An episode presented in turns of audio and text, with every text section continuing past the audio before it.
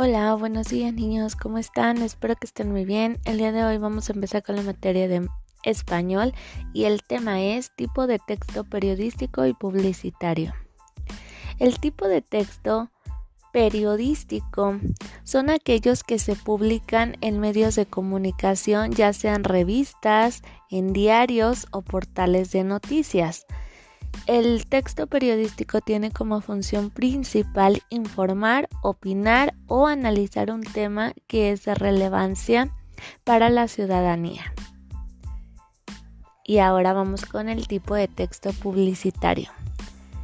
Es aquel que intenta llamar la atención de los usuarios y convencerlos de realizar una determinada acción que no necesariamente debe de ser la toma de la decisión de la compra.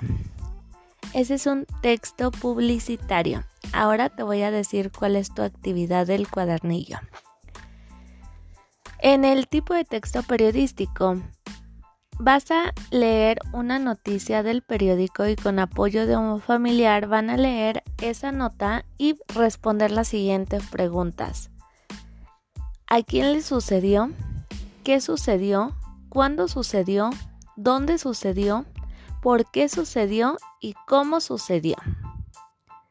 Después vas a realizar la actividad de tipo de texto publicitario, que es algo, es una nota donde estén vendiendo algo, un anuncio publicitario vendiendo algo y vas a escribir cómo se llama la empresa, a qué se dedica, dónde se encuentran ubicados y qué garantía te dan.